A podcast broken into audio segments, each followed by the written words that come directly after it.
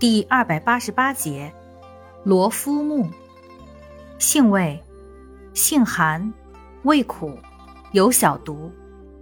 归经，味之。功效，清风热，降肝火，消肿痛，降压宁神，属清热药下属分类的清热泻火药。功能与主治，用治感冒发热。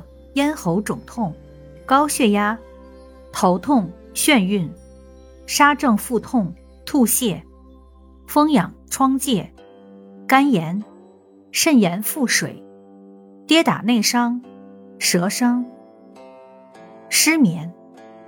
药理作用表明，罗夫木所含生物碱具有明显的降血压作用，罗夫木甲素有较弱的镇静作用。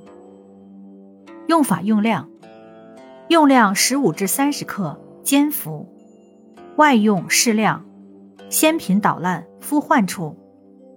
注意事项：有胃病及气血虚寒者忌用。